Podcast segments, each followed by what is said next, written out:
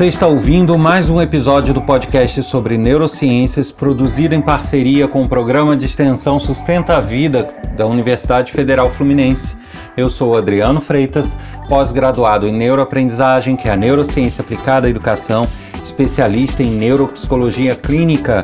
Neste episódio, o tema é a normalização do absurdo.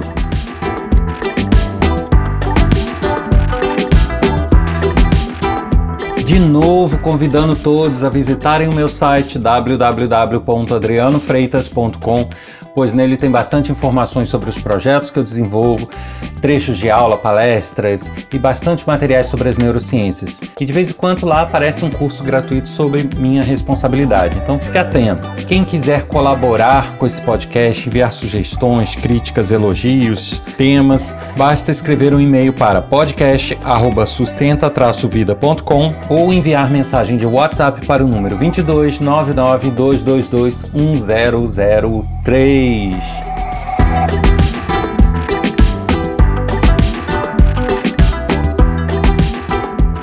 E o tema deste episódio é a normalização do absurdo. Mas antes de a gente entrar nesse tema, apenas um esclarecimento. Porque quem me acompanha aqui neste canal, o podcast, sabe que é liberado um novo episódio a cada domingo. Mas esse episódio está sendo liberado antes. Por que será? Bem, a partir desse episódio haverá uma mudança nesse cronograma. No início, os podcasts não tinham um dia muito certo, depois passaram a ser disponibilizados aos domingos e agora, é, por uma questão estrutural de organização interna, ele vai passar a ser disponibilizado toda quarta-feira. Então fique atento, anote aí na sua agenda. Quarta-feira é dia de novo podcast sobre neurociências. Seguindo aqui no tema, que é a normalização do absurdo eu adotei esse tema de novo em resposta a vários questionamentos e várias sugestões que foram enviadas por mensagem de ouvintes. Muitas pessoas questionaram sobre fake news, sobre mentiras, sobre fatos assim grotescos que têm acontecido no país e no mundo e que as pessoas estão lidando como se fossem coisas normais. E várias pessoas questionaram, né? Mas por que isso? Como evitar? Existe algum mecanismo que nos deixa propenso a isso? Na verdade, eu já falei em, em, outro momento sobre fake news, mas eu retomo esse assunto porque realmente eu achei relevante. Não podemos fechar os olhos para o fato de que o país e o mundo, mas especialmente o Brasil, ele está mergulhado numa onda de mentiras, de brigas e de acusações que nem sempre se traduzem na realidade, nem sempre se traduzem em fatos verdadeiros. E isso cada vez mais é, para uma boa parcela da população, isso está ficando de uma forma normalizada, ou seja, as pessoas estão lidando com isso como se fosse normal, como se fosse o correto. E às vezes muitas coisas absurdas, totalmente absurdas, que quem tiver um mínimo de bom senso não pensaria daquele jeito, ou não entraria naquela, naquela história, mas acaba entrando. Isso significa uh, um mau caratismo? Não, não, não é uma questão de caráter, é uma questão do dia a dia dela, do meio que ela vive, da adaptabilidade, das pessoas pelas quais ela está cercada. Então, vários fatores interferem nessa situação. E aí a gente tem que lembrar de coisas que eu já falei em episódios anteriores. Em alguns momentos eu vou até me repetir, mas é importante porque é, a gente tem que considerar que no episódio de podcast de 15, 20 minutos não dá para abordar todos os lados de um determinado conceito ou de uma determinada situação. Então é, é bom que se repitam é, coisas ligadas a esses conceitos que a gente vai abrindo o nosso campo de, de conhecimento, a gente vai entendendo um pouco mais esses mecanismos. Então eu vou recapitular aqui algumas coisas que eu já falei e que vão ser importantes para o entendimento dessa normalização do absurdo. A primeira delas, eu já falei sobre um viés cognitivo que nós temos chamado viés de ancoragem. Quem não ouviu esses episódios, eu aconselho que retorne lá, ou depois, ou antes de terminar de ouvir esse episódio, e escute os episódios onde eu falo sobre heurísticas e vieses cognitivos, e depois sobre o viés de ancoragem. É, eles ajudam bastante a entender esse mecanismo. Bom, só para recapitular aqui quem já ouviu. O viés de ancoragem é uma tendência humana a erros, erros de avaliação, erros de decisão, com base numa ancoragem, ou seja, ba com base na comparação com uma coisa anterior, uma informação anterior que ele teve que nem sempre é real. Como exemplo, isso é muito utilizado no marketing e em vendas para fazer a pessoa ter sensações diferentes sobre preços. Então, por exemplo, se você mostra um produto que é muito caro para uma pessoa, outro produto que é muito caro, outro produto que é muito caro, e aí lá na frente você mostra uma, um produto que ainda assim, para o que ele é, é caro, mas é mais barato que os outros, você vai ter a sensação de que ele está muito barato, que é imperdível e que você tem que comprar. Uh, justamente porque uh, o teu cérebro ele vai se ancorar nas informações anteriores que você teve de que era muito caro. Ele vai comparar com esses outros anteriores, né? Eu até costumo exemplificar que você às vezes vê uma vitrine, a vitrine tem 10 produtos caríssimos e tem um lá que não tá tão caro no meio. Aí você vai achar aquele muito barato, porque o resto em volta tá tudo muito caro. Então a sensação que você vai ter é isso. Por quê? Porque você está fazendo uma ancoragem pelos outros, pelos que você viu primeiro, pelos que você viu mais. Aquele que você está achando muito barato, às vezes nem tá para o produto que ainda está caro, mas mesmo assim a sensação que você vai ter é de que ele está muito barato. Eu tô, isso é muito utilizado em marketing e vendas, mas serve para tudo. Então, se você tem uma informação de que tal coisa é verdade, tal coisa é verdade, tal coisa é verdade, isso repetidas vezes, né? Essas primeiras informações que você recebe, elas vão ancorar as demais. Então, depois você tendo outras informações sobre o mesmo assunto, você já vai tender a fazer um comparativo com aquelas anteriores, pesando um pouco mais para as anteriores. Então, isso é o efeito ancoragem, o viés de ancoragem. Eu estou resumindo aqui bastante, é legal é, ouvirem novamente lá.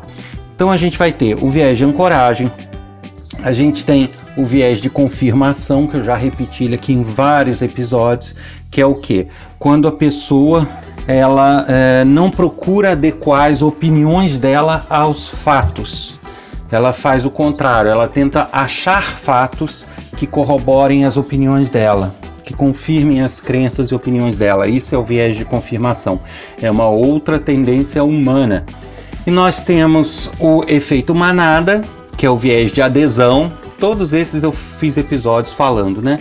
O viés de adesão, também chama, conhecido como efeito manada, é quando uma pessoa segue um grupo independente de é, pensar muito sobre o que está sendo feito, né? É, é o caso da moda. Ah, eu vou usar essa roupa porque está todo mundo usando. Tá, tá todo mundo usando, mas ela é confortável para você? Você já pensou se você gosta dela de fato? Ah, mas está todo mundo usando. Ou seja, você vai na manada, você vai pelo que a maioria está fazendo, né? Isso é uma outra tendência humana. E junto a isso, você tem outros fatores que não são viés cognitivos. Por exemplo, eu falei no episódio, logo no episódio anterior, sobre a perda do senso crítico, no episódio onde eu falo questão de fé. Então, retornem lá também e escutem. Então, em alguns momentos a pessoa fica tão é, envolvida com alguma questão, principalmente questões que envolvem fé e crenças, que ela às vezes perde o senso crítico para analisar de forma isenta as situações. E uma outra questão que a gente tem que levar em consideração é que o nosso cérebro ele vai se ajustando e vai se calibrando para tomar decisões e, e, pensar no futuro com base naquilo que a gente já viveu no nosso passado.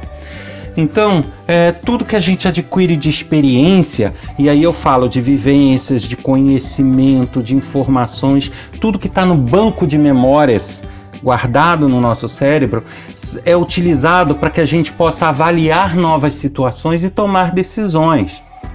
Então, se o nosso banco de informações ele não é eclético, ele não abarca informações sobre vários ângulos, sobre várias filosofias, a gente vai ter uh, decisões e, e análises futuras enviesadas, num viés que tem a ver com o que a gente já teve de informações e o que a gente armazenou nesse banco de dados. Bom, então relembrando essas, esses elementos, a gente pode entrar de fato na questão abordada neste episódio, que é justamente a normalização do absurdo. Vamos juntar isso tudo e analisar. Eu vou, eu costumo sempre citar como exemplo o momento de pandemia pela Covid-19. O que, que foi comum se ver nesse período? A gente tinha cientistas que eles não são deuses, óbvio. Falar, ah, mas é cientista não é Deus. É, não é Deus mesmo, não. Ninguém está falando que cientista é Deus.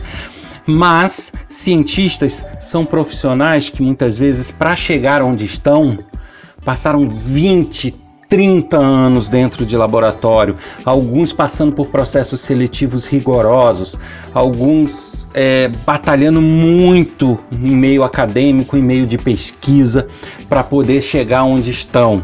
Ou seja, você não vai encontrar numa grande instituição um pesquisador meia-boca. Tá? Você não vai encontrar num instituto federal é, um pesquisador que não tenha ao menos um doutorado. Geralmente no exterior. Então, veja bem, você tem pessoas que podem ter a opinião que forem, mas elas são altamente capacitadas para o que elas fazem. Isso não se discute, basta ver o currículo de todos eles. E aí você tem pesquisadores afirmando certas coisas, é, emitindo um parecer técnico deles, e eu via esses mesmos pesquisadores sendo julgados e atacados pela opinião pública, não no geral, mas por grupos dessa opinião pública, como se eles estivessem querendo prejudicar todo mundo, matar todo mundo, que não era assim, que não era assado, pessoas é, rebatendo os argumentos científicos. E aí você buscava ver quem eram essas pessoas, eram pessoas que não tinham sequer formação acadêmica, que não se formaram em nada, ou se se formaram em algo, não era da mesma profissão, não é em microbiologia, não é em em medicina, não é em, em neuro, não é em nada. E aí você, tá, um engenheiro, um advogado, aí você fala como que essas pessoas podem argumentar com um cientista que está 30 anos dentro de um laboratório realizando pesquisa, que se formou no exterior, que ganhou prêmios no exterior, e essa pessoa está debatendo. É um absurdo. Não que uma pessoa não possa ser sensata e ter ótimos argumentos e ter ótimos conhecimentos sem ser formada. Claro que pode. Eu não estou falando aqui que só o diploma vale. Não é isso. Eh, quando eu falo em formação, pessoas sem formação, não é somente a formação acadêmica. Eh, eu me refiro à formação acadêmica, experiência de trabalho, experiência de vida, meio onde ela vive, sabe? Então, não é ruim ser realista nem discriminatório eu falar que uma pessoa não tem formação numa área. Ela, se ela não tem, não tem, ué. Não posso tapar o sol com a peneira e dizer que tem, certo? Então, é, eu via pessoas sem a menor formação na área, sem a menor condição, com argumentos dos mais absurdos possíveis e rebatendo argumentos de cientistas renomados. Aí você fica, poxa, mas isso não é um absurdo? E isso sem contar que, além desse pré-julgamento e, e, dessa condenação pública, porque quando eu falo também em condenação, não é condenação judicial, a pessoa perdeu um processo foi condenada, não é isso.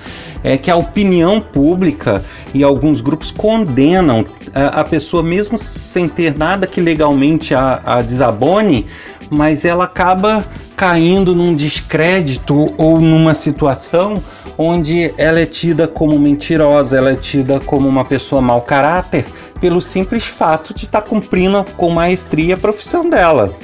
E, e, isso sem que seja apresentado nenhuma prova, nada que, que possa confirmar cientificamente o que ela estava falando, é, contra o que ela estava falando. Então, são absurdos nesse nível. E dali para cá, uh, o, a, a gente tem visto exponencialmente uma enxurrada de mentiras e de argumentos falsos e de pessoas e mais pessoas sendo condenadas de novo, repito, não judicialmente, condenadas pela opinião, sem ter a chance de se argumentar ou se defender, sem ter meios para isso, porque muitas vezes essa enxurrada é feita nas redes sociais e tudo, e a pessoa é literalmente linchada sem, sem motivo, sem ter um argumento que justifique isso.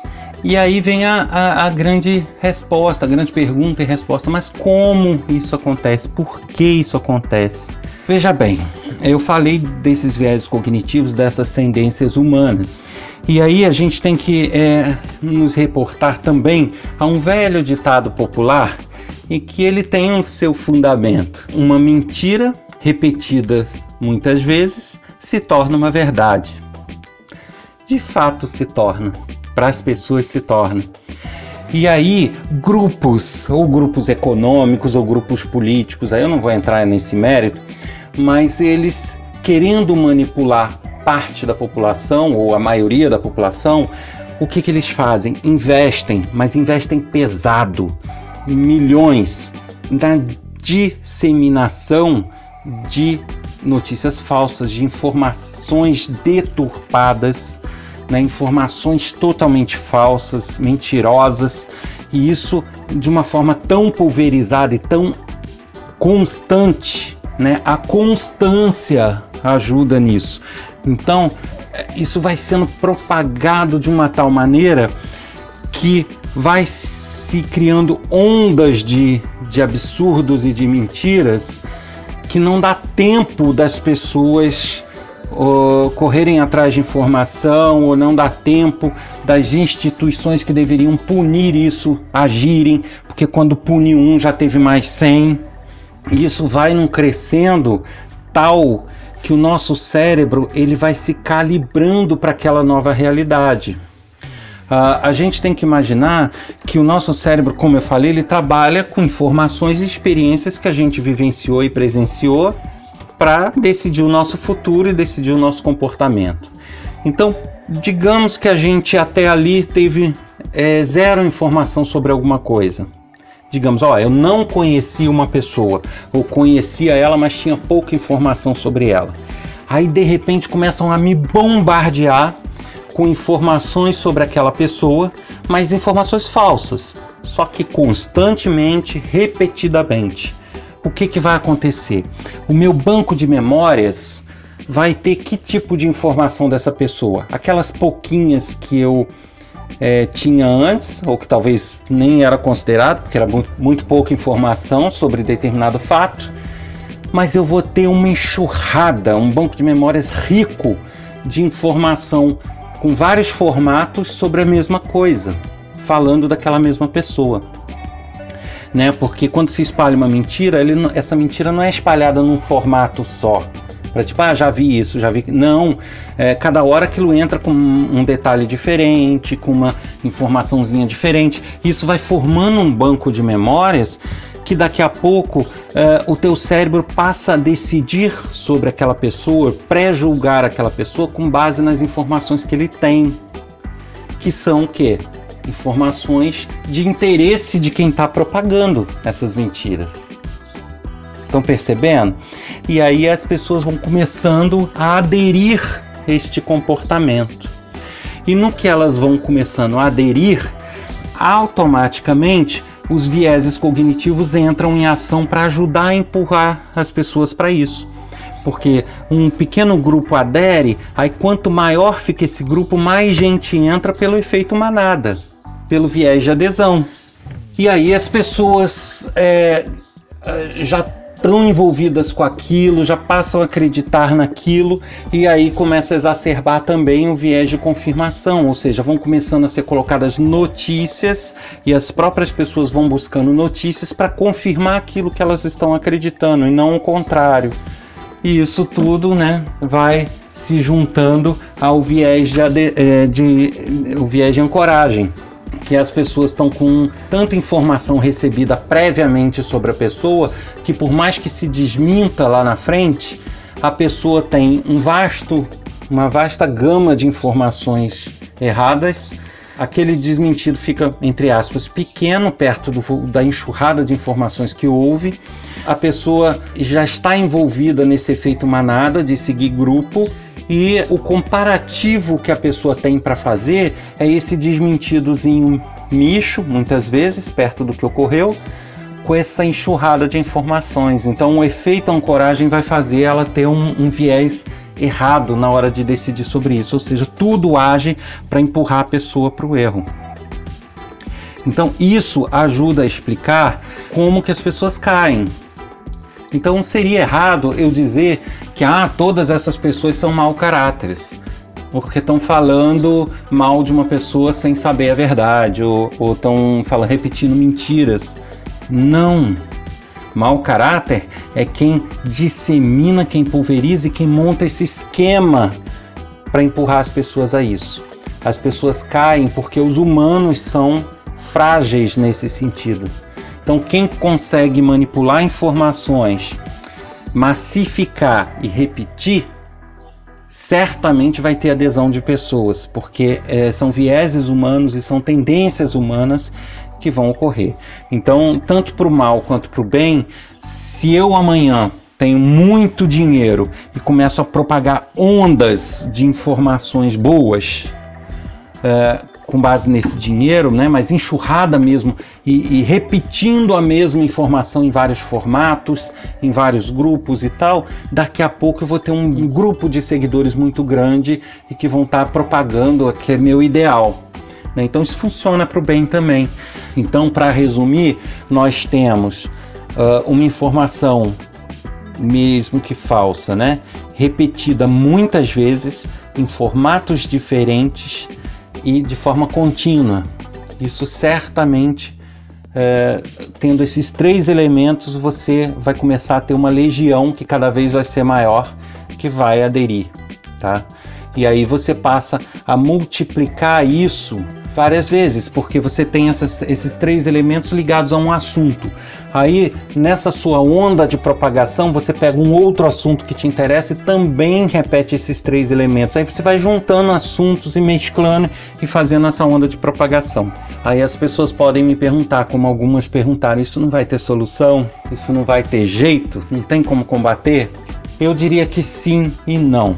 Eu diria que institucionalmente seria muito difícil, porque por mais que, e aí eu já vou sair um pouquinho da neurociência e entrar na tecnologia, que também é uma outra área de formação minha, então me sinto à vontade para falar, não teria problema em falar. Por mais que você tenha avanços tecnológicos, inteligência artificial e outros que consigam ir limitando essas publicações, limitando é, esse conteúdo, você sempre vai ter uma, um contra-ataque, um jeito de escapar essas limitações, né? Então eu já vi usar alguns números ou símbolos para substituir algumas letras de forma que você olhando parece que está a palavra normal, mas para o computador não é aquela mesma palavra. Então tem jeitos de você burlar e não identificar esses uh, os robôs e os, e, e, os filtros né, não conseguirem travar o conteúdo. Então isso sempre vai existir. E por mais que se tenha uma justiça eficaz, mesmo nos países desenvolvidos, você não consegue. Até você entrar com um processo para retirar do ar uma postagem, quando sai a decisão para retirar aquela já surgiram mais 100. Então é o tipo da coisa que não dá para você combater é, apagando incêndio. Aí você me diz, poxa, então realmente não tem jeito. Eu diria que desse ponto de vista, não. Né? O que não significa que não tenha que haver punição, não tenha que haver é, tentativas. O fato é que realmente, do ponto de vista legal e, e administrativo, é muito complicado você lidar com isso. Né? Não dá para ficar apagando incêndio. Mas existe um jeito. Mas aí é que está o problema esse jeito é informação. Você só combate esse tipo, esses vieses cognitivos, você só combate o viés de adesão, você só combate a mentira com informação de qualidade, com fontes de qualidade. Aí você me diz, poxa, mas não existe informação? Existe, existe jornal, existe livro. Sim, existe. Mas aí entra o segundo fator, não basta ter a informação, você precisa que as pessoas se movam até ela. Você precisa ter o interesse das pessoas em não cair nesses vieses. Você precisa ter a cultura de um país ou a cultura de uma sociedade em ser crítico, em ler, em pesquisar, em, em se informar, né? em ser culto. E aí é que está o problema. Né? Nossos governantes, infelizmente, até o momento, parecem não ter esse interesse de investir na educação, de investir de fato na cultura, é, na informação de qualidade. E aí a gente fica à mercê, porque tudo é uma questão de acomodação. Eu já expliquei sobre isso também. Nosso cérebro ele se acomoda em determinadas situações. Então, se você é criado, cresce num ambiente onde o livro não é tido como algo valoroso, não é dado um valor para o livro, não é dado um incentivo a essa leitura, você não cria o hábito de, le de ler, de se informar. E aí, mais tarde, mesmo que você queira, vai ser muito mais penoso desenvolver esse hábito. Aí você cresce num ambiente onde é mais bacana ou melhor ir para uma balada e para uma festa do que ler um livro. Ok, se divertir é bom, ninguém deve deixar de se divertir, mas se os seus pesos de valores, né, colocam uma coisa com mais importância que outra e, e a outra com mínimo de importância, você vai crescer e vai preferir aquilo sempre. Você vai criar esse hábito. Então é, é toda uma cultura. Não é uma coisa que você consiga mudar numa sociedade depois que essa sociedade está formada, depois dela crescida, né? Então, a sociedade brasileira, você pode fazer altas campanhas de leitura, altas campanhas de desenvolvimento. Você vai ter adesões, sim. Você vai ter mudanças importantes, sim. Mas não na maioria da população mais. Você só vai conseguir mudar a mentalidade, os hábitos dessa população numa geração próxima. Trabalhando isso nas crianças, nos adolescentes, para daí, quando eles virarem adultos, eles estarem com essa formação e repassarem isso para os seus descendentes. Percebe? Então é uma mudança que não se faz a curto prazo. Então me dizer, ah, tem uma solução já? Eu diria que não, infelizmente. Mas existe uma, uma solução para a geração dos nossos filhos? Sim, existe. Mas aí a gente precisa investir nisso, a gente precisa querer. Para finalizar, eu até cito um fato aqui é, é comum quando há certos temas tratados nesse podcast eu não só receber mensagens, como até comentários na internet, nas redes sociais, na, na divulgação do episódio. E é, geralmente eu sofro ataques também. É, já teve algumas postagens muito agressivas sobre alguns temas que eu falei, e olha que eu não nos podcasts não me posiciono politicamente, não falo nada, mas as pessoas se sentem atingidas, né, de alguma forma. Quando na verdade a intenção não é essa, a intenção é que se gere uma reflexão. E numa dessas desses comentários é, numa dessas discussões na internet, que às vezes eu ignoro, mas às vezes eu tento argumentar de alguma forma, eu perguntei: escuta, mas por acaso você leu sobre esse assunto? Você se informou sobre isso? E a resposta da pessoa: não, eu não leio mesmo, não, porque eu trabalho. Então, o argumento dela, a desculpa dela para não ler e não se informar é porque ela trabalha, como se quem lesse fosse um vagabundo. Então, chega ao cúmulo das pessoas se sentirem orgulhosas por não terem frequentado uma universidade, as pessoas se sentirem orgulhosas por não lerem, se sentirem orgulhosas por não buscarem fontes de informação confiáveis. Isso é lastimável, né? É, eu, eu repito aqui, teve momentos da minha vida onde eu estudava, trabalhava e nem por isso eu deixava de ler. Né? Podia não ler com a quantitativo ou com, né, com, com volume que eu gostaria, mas eu não deixava de ler, eu não deixava de ser crítico, eu não deixava de me informar sobre os assuntos. Então você dizer, ah, eu trabalho, por isso que eu não leio, é desculpa, né? E eu não vou tô aqui para falar o que as pessoas querem ouvir, mas isso é desculpinha. É desculpa de quem não quer se mover a mudar, que não está disposta a mudar, que não está disposta a aprender, que não está disposta a ser justa. Uma sociedade realmente você não consegue mudar de uma hora para outra, né? Você tem que trabalhar gerações. Mas cada indivíduo, se ele quiser ser ajudado, se ele quiser se mover a melhorar, ele consegue. mas ele precisa nadar contra a maré.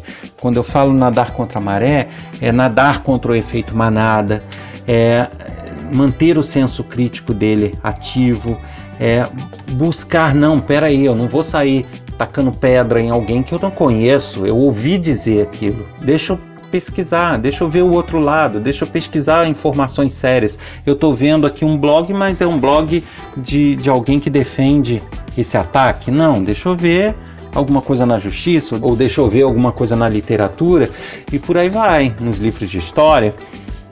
Então, a pessoa tem que querer. E uma coisa que eu já cansei de falar em outros episódios é: a pessoa não muda, a pessoa não resolve os seus problemas, a pessoa não melhora sem querer. Então, o que eu deixo como lição nesse episódio aqui, como dica, é o seguinte: queiram, queiram mudar, queiram ser pessoas justas, queiram ser pessoas informadas, queiram tomar decisões corretas, queiram ser melhores, pois o único jeito de evoluir, de crescer e de ser uma pessoa melhor é partindo do querer. Você ouviu mais um episódio do podcast sobre neurociências, produzido em parceria com o programa de extensão Sustenta a Vida da Universidade Federal Fluminense. Meu nome é Adriano Freitas, pós-graduado em neuroaprendizagem, que é a neurociência aplicada à educação, especialista em neuropsicologia clínica. Neste episódio, a gente falou sobre a normalização do absurdo. Se você quer sugerir algum tema, discutir algum assunto, dar sua opinião, basta escrever para a gente através do e-mail podcast@sustenta-vida.com ou pelo WhatsApp código 22 99222 1003. Eu aguardo vocês na próxima semana com mais um episódio. Até lá!